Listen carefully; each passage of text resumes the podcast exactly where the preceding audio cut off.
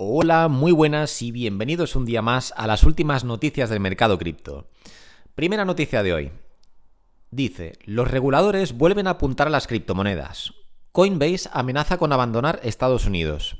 Vale, y el resto del artículo trata sobre una meme coin que no voy a cubrir porque, bueno, está ahora pegando fuerte, se ve que están pagando a un montón de medios para estar en las noticias y no la voy a mencionar. Pero me quedo con esta parte del artículo que es la que me ha parecido interesante y dice así. La SEC ha intensificado su escrutinio sobre las empresas de criptomonedas, apuntando a las empresas que supuestamente ofrecen valores no registrados a través de acciones coercitivas. Coinbase, una de las principales bolsas de criptomonedas de Estados Unidos, se prepara ahora para una larga batalla legal con la SEC, ya que el regulador advirtió a Coinbase de posibles violaciones de la ley de valores. Vale, me ha parecido interesante esta parte de aquí, que es la que os traigo. El consejero delegado de Coinbase, Brian Armstrong, contempla la posibilidad de trasladar su sede al Reino Unido si la SEC no mejora la claridad regulatoria del sector. El Reino Unido es el segundo mayor mercado en términos de ingresos y puede convertirse en una opción viable si no se obtiene en Estados Unidos la claridad regulatoria que busca Coinbase. Aunque Armstrong ha argumentado que es función del regulador publicar un reglamento claro, Gary Gensler, el dinosaurio de la SEC, presidente de la SEC, se mantiene firme en que las normas son claras en virtud de las leyes vigentes. Leyes inventadas en, si no me equivoco, en 1930, señores. Un dinosaurio intentando aplicar leyes de antes de que existiera Internet. Normal que la gente, los empresarios de Estados Unidos, los empresarios de las empresas cripto, estén pensando en abandonar el país. Es que no es para menos. En fin, os quería traer esta noticia de que Coinbase, el mayor exchange de criptomonedas de Estados Unidos y uno de los mayores del mundo, está pensando, está considerando abandonar Estados Unidos si sigue este circo organizado por Gary Gensler, el presidente de la SEC, que no para de regular y atacar a todas las empresas locales o nacionales, rigiéndose por leyes que, como digo, son de mucho antes de que se inventara Internet, o sea, que son leyes desfasadas y que no tienen en cuenta todas las posibilidades nuevas de este mercado. Así que bueno, em, simplemente os quería traer eso porque, como digo siempre, Estados Unidos mm, va fatal en todo el tema de la regulación y se están quedando atrás. Y bueno, siguiente noticia. Predijeron el ciclo cripto más grande de la historia, hasta donde subiría el Bitcoin. Los especialistas en inversiones, cuidado con este término, que siempre digo que de especialistas poco, predicen que el precio de las criptodivisas tendrá un crecimiento exponencial que lo convertirá en algo no registrado con anterioridad. A ver, no hace falta ser muy listos sabiendo que tenemos el halving el año que viene y que estamos en un mercado, bueno, que estamos prácticamente en el suelo de un mercado bajista. No hace falta ser muy listo para salir ahora a decir, a hacer declaraciones de que vamos a estar, de que estamos ante un mercado alcista, bueno, pues con muchísimo potencial. Pues por supuesto que sí, o sea, no puede bajar mucho más el precio. Y lo dicho, el año que viene tenemos el halving, así que el precio sí o sí va a tener que subir. Y bueno, el artículo dice así, el Bitcoin y las criptomonedas tuvieron un muy mal año en el 2022, con caídas en el valor que lo llevaron abajo de los 20.000 dólares. Pero comenzó el 2023 con recuperaciones que elevaron su cotización y ahora los analistas esperan un boom en el mundo de las monedas digitales. Vale, cualquier deslocación potencial, ya sea en el lado del crédito bancario o en el lado soberano, posiciona perfectamente al Bitcoin como un activo de refugio seguro, junto con el oro. Consideraron desde la correduría Bernstein.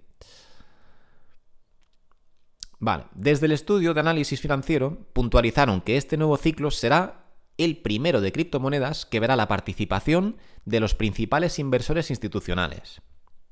Esto sí me ha parecido una declaración interesante.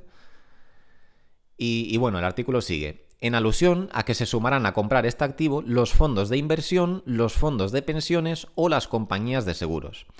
Sí, esto es algo con lo que se especula, bueno, se especula no, se, entiende que antes o después cada vez más empresas grandes, más fondos de inversiones, más eh, compañías de seguros, etcétera, etcétera, más capital va a entrar al mercado y sobre todo a medida que la regulación correcta, ojo, eh, regulación correcta, no la regulación de Estados Unidos, que es simplemente un ataque, pero a medida que el mercado se vaya regulando correctamente, como parece que está haciendo Europa con su ley MICA, de momento, ¿vale? No quiero poner la mano en el fuego por Europa porque a saber qué esconde esa regulación, pero de momento en la superficie parece que es buena, ¿vale? Parece que tiene sentido común detrás. Y bueno, eh, si este mercado se sigue regulando correctamente y se le permite crecer, se le permite evolucionar, pero a la vez se le da seguridad a los inversores y se controla muy de cerca a las empresas cripto para que no estafen a sus clientes, entonces poco a poco será una, industria que seguirá creciendo, seguirá madurando y empezará a transmitir eh, cierta seguridad, cosa que hasta ahora no transmite mucho, la verdad, las cosas como son. Entonces, ¿qué pasa? Que hay un montón de capital, eh, y digo capital serio, ¿vale? Eh, estamos hablando de este tipo de capitales, ¿vale? De fondos de inversión, los fondos de pensiones o las compañías de seguro. Aquí hay miles, por no decir millones de millones, que están a las puertas del mercado y no se atreven a entrar sencillamente pues porque los departamentos de riesgo no le dan el sello de aprobado o, bueno, pues sencillamente porque ellos mismos no se fían de entrar aquí. Pero lo dicho, a medida que este mercado vaya creciendo, em, al final todo este dinero antes o después entrará. De la misma forma que en 2020 entró MicroStrategy, la compañía de Michael Saylor, o que en 2000, creo que fue en 2021 que entró Tesla, etc. O sea, cada dos por tres eh, tenemos nuevas compañías, nuevos fondos de inversión y nuevos jugadores en el mercado, ¿no? Por así decirlo. Entonces, obviamente que esto no va a ir a menos, cada vez va a ir a más. Eh, esto sigue siendo un mercado minúsculo, os lo recuerdo. Creo recordar que el dato era que el 5% de la población mundial, o menos del 5%, invertía en criptomonedas. O sea que fijaros todo el crecimiento que tenemos por delante todavía. Y lo dicho, a medida que esta industria vaya, vaya madurando y vayamos dejando atrás eh, pues cosas tan negativas como la caída de FTX, empezará a lucir como una industria pues legítima y que transmita confianza. Y en ese momento os puedo asegurar que entrarán miles y miles de millones millones que están ahora a las puertas y que sencillamente eh, las personas o las entidades que los custodian pues no se fían de meter todo ese capital aquí porque pues no quieren perder ese dinero, obviamente. Pero antes o después llegará, ese dinero llegará. Y bueno, siguiente noticia. Inversiones. ¿Siguen valiendo la pena las criptomonedas en 2023? Buena pregunta. Eh, hace unos dos años, Bitcoin estaba en boca de todos, como la última y primera criptodivisa se veía como un prometedor representante de una nueva cultura de pagos y divisas. Por supuesto, el Bitcoin solo debe entenderse como una representante en el mercado cibernético. Los interesados están ampliando su enfoque a otras monedas con el fin de aumentar los beneficios, pero ¿merece la pena entrar en el mercado de las criptomonedas en 2023? Y la respuesta es no, señores. Em, cuando el mercado cae, lo mejor es abandonarlo y seguir con nuestras vidas e ignorarlo por completo. Obviamente estoy siendo sarcástico, ¿vale? Pero esto, por desgracia, es lo que hace la mayoría de la gente. Eh, lo mejor cuando el mercado está deprimido y nadie habla de él y nadie le presta atención, como ha sido el caso en el último año. Lo mejor, y esto no es un consejo de inversión, pero me baso en mi propia experiencia y es lo que hago yo. Cuando el mercado cae, lo mejor es entrar, ¿vale? Cuando nadie está interesado y todo el mundo está mirando a otro lado, entonces es el momento de entrar. Luego, cuando empiezan a verse nuevos máximos históricos y todo el mundo se emociona, e incluso el panadero de la esquina quiere comprar Bitcoin, o incluso el panadero de la esquina te dice que tiene Bitcoin, entonces es el momento de empezar a, a pensarse el abandonar el mercado. Sin embargo, la mayoría de la gente, por desgracia, lo hace al revés. O sea, salen del mercado cuando cae y entran cuando todo está en auge. Entonces, obviamente que esta gente lo único que hace es perder dinero, por lo general, ¿vale? Y a lo mejor entras en un momento que está Bitcoin subiendo y a lo mejor pillas una pequeña subida y ganas algo. Pero lo más inteligente y lo más seguro es entrar cuando ya hay una corrección de por medio del 70%, porque ¿qué puede caer? ¿Un 5? ¿Un 10% más? Bueno, no pasa nada. Entra, cómete a lo mejor una, una, bajada del 10% y espera a esa subida del 200, 300, 500%, 1000%, quién sabe cuánto subirá el siguiente ciclo.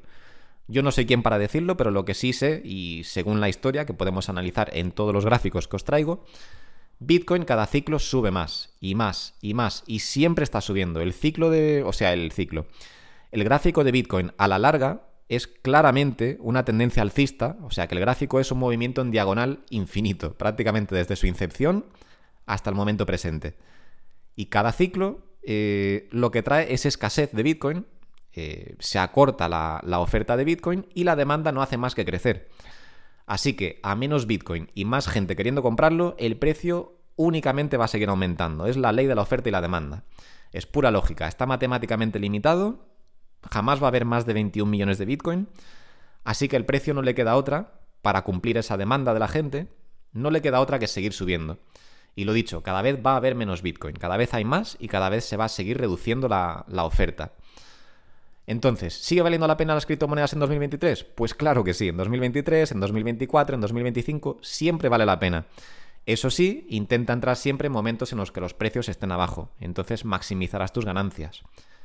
Pero como ya he dicho en otras ocasiones, incluso los que entraron en el top del último ciclo alcista, ¿vale? Por ejemplo, en, en 2017, a finales de 2017, eh, el precio máximo de Bitcoin alcanzó los 20.000 dólares. Pues incluso los que entraron ahí, que hubo mucha gente que, bueno, pues que, es lo que pasa siempre, ¿no? Que no entienden de inversiones o lo, que sea, y de repente empiezan a escuchar Bitcoin en boca de todos y entran. Y hubo casos muy fuertes de gente que vendió sus casas, de gente que se, pues, que se metió en préstamos, etcétera y compraron Bitcoin en su máximo histórico. ¿Qué es lo que pasa? Que luego Bitcoin cayó un 80% aproximadamente y obviamente que perdieron muchísimo gente, perdón, muchísimo dinero, la gente entró en pánico y liquidaron sus posiciones perdiendo, habiendo perdido ese 80% aproximadamente. Entonces, eso es lo que no hay que hacer, porque, como os digo, históricamente vemos que incluso los que compraron en el máximo histórico, incluso esas personas que compraron a 20.000 dólares, que fue, obviamente fue un punto de entrada muy malo, incluso esas personas hoy en día estarían en beneficios. Sí, obviamente no sería mucho porque Bitcoin está actualmente en unos, ¿cuánto? 27 o 28 mil dólares, pero estarían en beneficios. Y en 2021 habrían estado muy en, muy en beneficios, o sea, muy por encima de su punto de entrada, ya que Bitcoin llegó a un precio máximo de casi 70 mil dólares. Entonces, lo que nos enseña la historia, la historia del precio de Bitcoin y de cómo se comportan sus ciclos alcistas que ocurren cada cuatro años, es que independientemente de cuánto entres, de cuándo entres, el precio no va a hacer más que seguir subiendo. Pero obviamente si entras en un punto más bajo, tus posibilidades de, de beneficio aumentan exponencialmente. Así que bueno, no es un consejo de inversión, pero los datos están ahí, solo hay que analizarlos y ver que el potencial es prácticamente ilimitado. Y bueno, siguiente noticia. Dice así, Foro Económico Mundial reconoce que la minería de Bitcoin usa cada vez más energía limpia. La Organización Internacional observa un crecimiento de empresas que usan excedentes de gas metano para producir electricidad y así minar Bitcoin. Efectivamente, esto es algo que lo he escuchado varias veces ya, eh, y es que mm, Bitcoin, a pesar de tener un gasto energético brutal, porque la minería de Bitcoin eh, requiere un gasto energético mm, espectacular, que a priori debería ser algo malo, lo que está haciendo es motivar a muchísimas empresas a buscar alternativas de electricidad barata y sobre todo fuentes renovables. Eh, entonces lo que está llevando es a esto, a optimización energética. Lo que está llevando es a que muchas empresas busquen formas de optimizar beneficios y buscar energía alternativa, pues ya sea por ejemplo en excedentes de otras industrias, de energía que sobra de otras industrias, etc. Y como dato curioso os traigo ya de paso que me he acordado con este titular, ya que, mm, bueno, pues el titular dice que cada vez eh, se usa más energía limpia para la producción de Bitcoin. Eso me recuerda que Elon Musk, eh, creo que fue en 2021, implementó mm, en su compañía Tesla, implementó pagos con criptomonedas. Creo recordar que era Bitcoin, Dogecoin y no sé si Ethereum también. Pero bueno, eso es irrelevante. Lo que importa es que implementó el pago con criptomonedas, pero al poco tiempo lo canceló. Lo retiró con la excusa de que, eh, bueno, pues que no iba con la filosofía de la empresa, ya que Tesla es una empresa que supuestamente eh, es una empresa que busca el movimiento limpio de la gente. ¿Vale? Tienen coches que se, supone que contaminan mucho menos que los coches de combustión. Esto es debatible, ¿vale? Porque ya he visto un montón de debates sobre esto. En fin, no voy a entrar a ese tema. Eh, quizás sí sea muy ¿cómo se dice? Quizás no sea muy verde la producción de los coches en sí, pero luego, eh, bueno, pues el funcionamiento de esos coches sí que es bastante limpio. Pero está el debate de que, bueno, la electricidad con la que se cargan esos coches, que viene de, combustibles fósiles, con lo cual, al final es, al final es un, equilibrio ahí que, bueno, nadie sabe exactamente qué es más limpio, si el, la combustión o la electricidad. Porque la electricidad al final es fruto de la combustión, pero bueno, eso es otro debate para otro día. Aquí estamos hablando de criptomonedas y bueno, el caso es lo que os comento.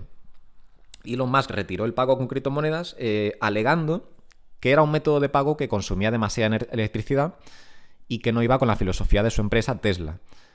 Y dijo también, si no recuerdo mal, esto lo estoy hablando de memoria, ¿vale? No he comprobado estos datos hace mucho tiempo, pero creo recordar que dijo que volvería a implementar los pagos con criptomonedas una vez que Bitcoin superara, eh, o bueno, mejor dicho, una vez que la producción de Bitcoin superara en un 50%, eh, pues que viniera de energías renovables o que fuera... Mm, no recuerdo exactamente el término que utilizó, pero bueno, Básicamente es algo así como que una vez que, el 50% de la producción de Bitcoin viniera de fuentes em, limpias, por así decirlo, que él volvería a implementarlo en su compañía Tesla.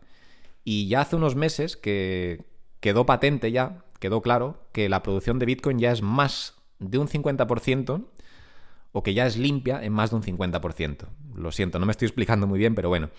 El caso es que la producción de Bitcoin ya cumple con los requisitos de Elon Musk para ser implementada otra vez como, como moneda de pago en su compañía Tesla. Así que en principio debería ser algo inminente que lo volviera a hacer. Pero bueno, es simplemente algo que he recordado y me he ido un poco por, las ramas, pero bueno, volvemos con el artículo. Eh, vamos con los puntos del artículo que dice así. Según el WEF, el medio ambiente es el mayor ganador con la minería de Bitcoin que usa metano. El foro reconoce que las empresas que usan el biogás establecen granjas de minería económicas. El Foro Económico Mundial, WEF, reconoció que la minería de Bitcoin y otras criptomonedas se realiza cada vez más con energía limpia y no contaminante del ambiente. Pues sí, pues esa es la noticia, es una buena noticia. Y como os digo, eh, el enorme incentivo económico que hay detrás de la minería de Bitcoin, ya que obviamente las empresas que minan Bitcoin lo que quieren es obtener un rendimiento económico, pues eso al final actúa como una motivación para que las empresas busquen la forma más eficiente de hacer esta minería. Y entonces recurren a fuentes renovables, a excedentes de energía de, de otras industrias, etc. Lo cual al final es algo bueno para todo el mundo. Pero bueno, no me enrollo más aquí. Vamos con la siguiente noticia que dice así. Los funcionarios públicos de una, de una ciudad china recibirán sus salarios en RMB digital a partir de mayo.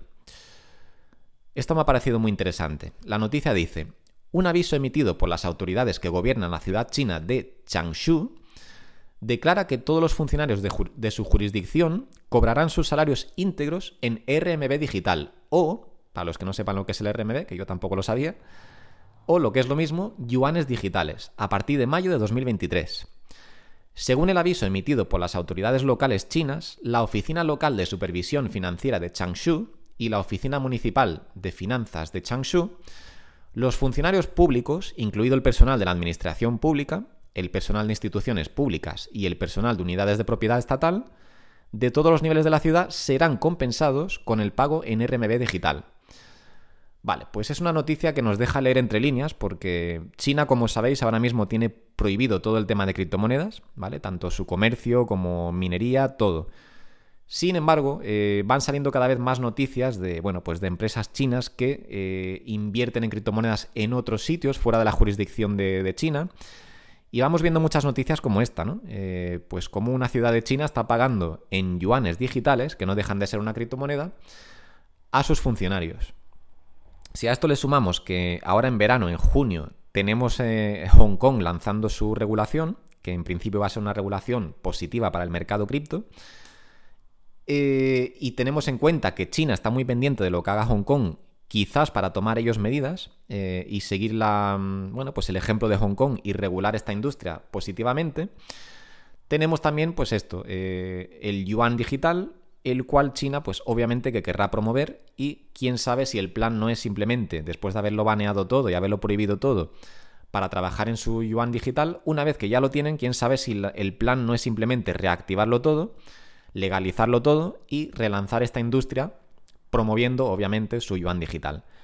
Quién sabe, eh, estoy especulando aquí, me estoy yendo un poco por las ramas, pero eh, lo que sí es una realidad es que ahora en junio aproximadamente tenemos la regulación positiva de Hong Kong y que China yo estoy seguro de que están bastante pendientes de qué hace Hong Kong y de cómo les va para o bien copiarlos o seguir seguir pues eh, bueno un poco a su bola y seguir con todo el tema de las criptomonedas prohibidas pero lo dicho estarán muy pendientes de lo que haga Hong Kong y si les parece interesante no me extrañaría nada que les copiaran o que por lo menos se quedaran con algunos puntos de los que está implementando Hong Kong para mejorar así pues la economía del país.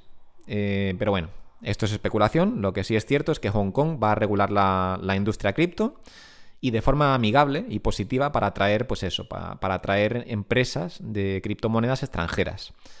Quieren convertirse un poco en capital cripto, como ya lo es Dubai, como ya lo fue Malta, en fin, son muchos los países que luchan por atraer este tipo de capital, ya que saben que hay muchísimo dinero en esta industria Y bueno, aparte es algo que es un tema de innovación, entonces los países deberían luchar por hacerse con este trocito del pastel para que el día de mañana, cuando esto ya sea algo implementado en la sociedad, que ellos estén en una, en una posición de poder, ya estén aquí desde antes, lo cual les dará una mayor tajada y una mayor participación del mercado.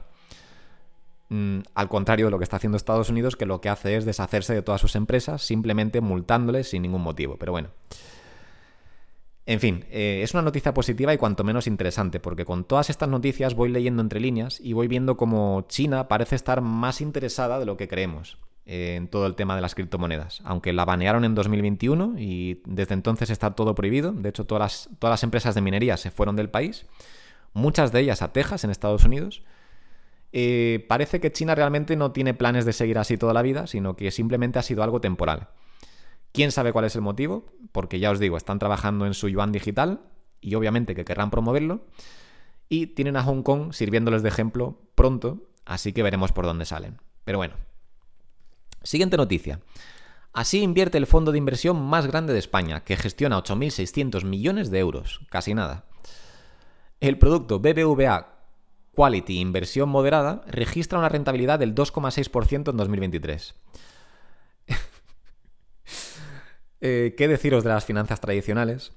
Ya sabéis, los que veáis varios de mis vídeos o, soléis ver mis vídeos, sabéis que como inversor tradicional eh, que ha sabido ver esta oportunidad que tenemos en criptomonedas, pues me sigue haciendo gracia la gente que sigue estancada en la industria tradicional. Y bueno, entiendo que las reglas para este tipo de fondos no son sencillas, ¿vale? Porque, bueno, sabéis que la sociedad está liderada un poco por gente desactualizada, ¿no? Gente muy mayor, sin querer ofender a nadie por su edad, ¿vale? Eh, yo tampoco soy un jovencito, ni mucho menos. Pero mm, hay muchos dinosaurios que mandan en todos estos sectores. No digo que sea el caso de este señor, que se le ve muy amable, pero eh, estas personas, incluso los dueños de estos fondos, por mucho que les gusten las criptomonedas, no pueden simplemente coger un 80% de su capital y meterlo en criptomonedas, porque tienen que responder ante, ciertas, ante ciertos poderes, ¿no? Tienen que responder ante, ante reguladores, inversores, eh, etc. Mm, calificadores que les ponen un sello de riesgo.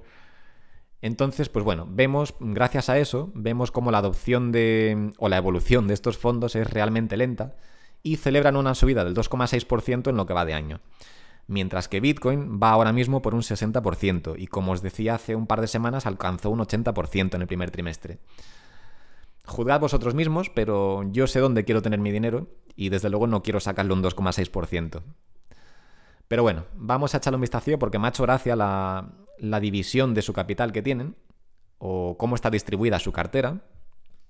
Así que os la traigo para que veáis un poco cómo se comportan los fondos y cómo siguen dejando de lado las criptomonedas, lo que significa que aún tenemos muchísimo potencial por delante porque antes o después estos fondos van a tener luz verde por parte de sus departamentos de riesgo, cuando esto sea una industria mucho más grande y segura, eh, se les dará el visto bueno y entonces entrarán con todos estos miles de millones, ¿vale? Por ejemplo, en este caso os traigo un ejemplo de un fondo que gestiona 8.600 millones de euros, pero los hay más grandes y los, hay más pequeños, obviamente. Y os aseguro que todo este dinero, o parte de este dinero, antes o después entrará al mercado cripto. Y entonces veremos precios que no podemos ni imaginar. Pero bueno, eso no creo que ocurra el año que viene, eh, pero poco a poco, a medida que se regula esta industria correctamente y vaya madurando y sea, se vea de una forma mucho más seria y legítima, os puedo asegurar que, bueno, pues que la gente que se encarga de calificar a todos estos fondos y se encarga de poner el sello y de de atribuirles una nota de riesgo, antes o después verán las criptomonedas como algo válido, ¿vale? Y para ellos ya no será algo de máximo riesgo, sino que será una inversión alternativa más, ¿vale? Pero bueno, no me enrollo más. Vamos con, el, con la división del fondo. Y vale, aquí está. El fondo invierte un mínimo de 50% de su patrimonio en otros fondos de inversión españoles o extranjeros y la exposición a divisa podrá superar el 30%. Su calificación de riesgo, en una escala del 1 al 7, se encuentra en el 3 actualmente. ¿Ves lo que os digo? Si tuvieran, por ejemplo, una gran exposición a las criptomonedas, por desgracia se les, se les atribuiría una mm, calificación de riesgo pues altísima, sería un 7 o incluso si pudieran atribuirle un 100 le atribuirían un, le atribuirían un 100, porque las criptomonedas se consideran lo más arriesgado del mercado. Pero bueno, Actualmente invierte un 47,4% en renta variable, que esto para los que no lo sepan es la bolsa, renta variable significa bolsa, un 44,6% en renta fija, que estos son los bonos, ¿vale? Así que vemos cómo siguen con todo el tema tradicional, tienen casi la mitad del fondo en, en bolsa, la otra casi mitad en bonos y solo un 11,8% en inversiones alternativas y un 16,9% en liquidez y monetarios. Aquí me sale más de un 100%, pero bueno. Se habrán equivocado en algún número, supongo, o quizás no esté yo haciendo bien la cuenta, pero bueno, me quedo con que casi la mitad del fondo está en bolsa y la otra mitad en, bonos, y solo casi, casi un 12% está en inversiones alternativas, entre las cuales podríamos encontrar las criptomonedas, pero parece que no. En estrategias alternativas, apuesta por fondos con estrategias diversificadas para añadir una fuente adicional de rentabilidad descorrelacionada con el resto de la cartera y con la dirección de los mercados. Con carácter estructural, mantiene una parte de la cartera en divisas distintas del euro, actualmente 20,5%. Vale, a ver, esto ya es un poco irrelevante, pero bueno, eh, sí, a ver, es como se ha hecho siempre las cosas y realmente no me parece que esté mal estructurada, eh, no, no me parece que esté mal estructurado este fondo. Obviamente yo como individuo que tengo toda la libertad del mundo para mover mi dinero como me dé la gana, porque no tengo que responder ante una agencia de calificación ni ante mis clientes, ni mucho menos, pues puedo permitirme, por ejemplo, tenerlo todo en, criptomonedas, porque sé el potencial que hay y, lo dicho, no tengo que dar explicaciones a nadie, es mi capital y no lo necesito a corto plazo, así que me puedo permitir ese lujo. Pero claro, para estas empresas tan grandes y estos fondos y demás, con muchísima gente dentro, y con relaciones estrictas con, o bueno, estrechas con estrictos reguladores y agencias de calificación, inversores, etcétera, pues por desgracia, aunque a ellos les encanten las criptomonedas, que no lo sé, mm, pero imagínate que a este señor le encanten las criptomonedas, por desgracia él no puede dedicar eh, gran parte de su dinero, o bueno, del dinero de sus clientes, a esa inversión, aunque le vea un potencial increíble. Sencillamente porque si no, eh, la calificación de riesgo se dispararía y en vez de ser un 3 como es actualmente, pues sería un 7, o lo dicho, si le pudieran atribuir un 1000, se lo atribuirían porque consideran que las, agencias de calificación consideran que las criptomonedas son veneno total. Pero bueno, eh, os lo traigo simplemente porque me parece interesante mostraros cómo, por lo general, en las, en las finanzas tradicionales, cómo se reparte una cartera de inversión de forma muy profesional. Entonces vemos como incluso con un casi un 12% en inversiones alternativas parece que ni tocan las criptomonedas, cuando podían dejar a lo mejor un 1%, pero ni eso. Lo dicho, nosotros como inversores minoristas tenemos la gran ventaja de operar por nuestra cuenta, de no tener que rendir cuentas ante toda esta gente que los fondos tienen que bueno, pues que tienen que comunicar sus cosas y tienen que rendir cuentas ante, pues, ante sus clientes, las agencias de calificación, etc. Nosotros tenemos la gran ventaja de no tener que hacer eso.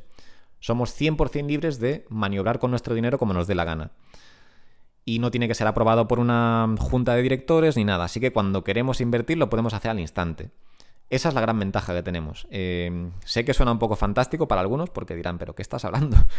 O sea, ¿cómo vas a tener más ventaja que un fondo de inversión? Pero es así, o sea, incluso Warren Buffett lo dice, uno de los mejores inversores de la historia. Eh, un inversor minorista tiene mucho más margen de maniobra porque tiene toda la libertad de operar con sus pequeños fondos, ¿vale? Entre comillas, porque incluso alguien que mueve, yo qué sé, 100.000 dólares o incluso 500.000 dólares se considera una persona con un capital pequeño dentro de lo que son las inversiones, las inversiones y tiene total libertad de mover esos fondos como quiera. Sin embargo, una, compañía o un fondo que gestiona miles de millones de euros o de dólares, pues no tiene toda esa flexibilidad. Eh, pasa por muchos procesos antes de que se le dé el visto bueno de mover cierto capital hacia cierto mercado. Pero bueno, me estoy enrollando mucho aquí, simplemente os quería traer una visión de lo que hacen las, empresas tradicionales y de cómo reparten su cartera, como curiosidad, para que veáis pues eso, pues cómo funciona el mundo hasta ahora y cómo empezará a cambiar pronto, pienso yo, a medida que este mercado vaya madurando. Os puedo asegurar que antes o después empezarán a tener un 1% en criptomonedas o un 10% o bueno, eh, quién sabe dentro de una década cuánto atribuirán a las criptomonedas pero desde luego no se van a mantener al margen de esta gran oportunidad durante toda la vida, eso os lo puedo asegurar. Cuestión de tiempo y antes o después ese dinero entrará al mercado. Y bueno, eh, creo que ya he alargado demasiado el vídeo. Vamos a echarle un vistazo rápido al mercado y vemos que seguimos un poco en un mercado deprimido. Tenemos a Bitcoin en 27.500 dólares. Tenemos a Ethereum en 1.800 dólares. BNB en 328. XRP en 46. Cardano en 38,5. Dogecoin por debajo de 8 céntimos, Polygon por debajo de eh, un dólar, impresionante. Solana en 21 dólares y Polkadot en 5,86. O sea que tenemos unos precios muy buenos. Incluso ya en un mercado alcista, como yo considero que estamos, seguimos teniendo oportunidades de compra que son buenísimas.